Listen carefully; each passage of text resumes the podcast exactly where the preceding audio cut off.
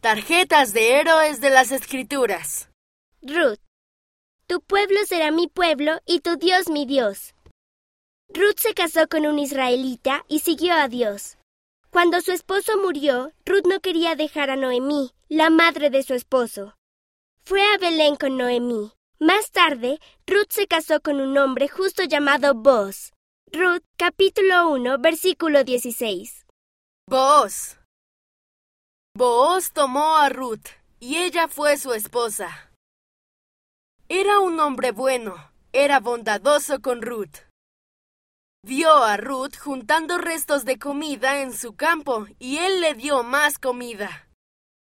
Él y Ruth se casaron y tuvieron un bebé.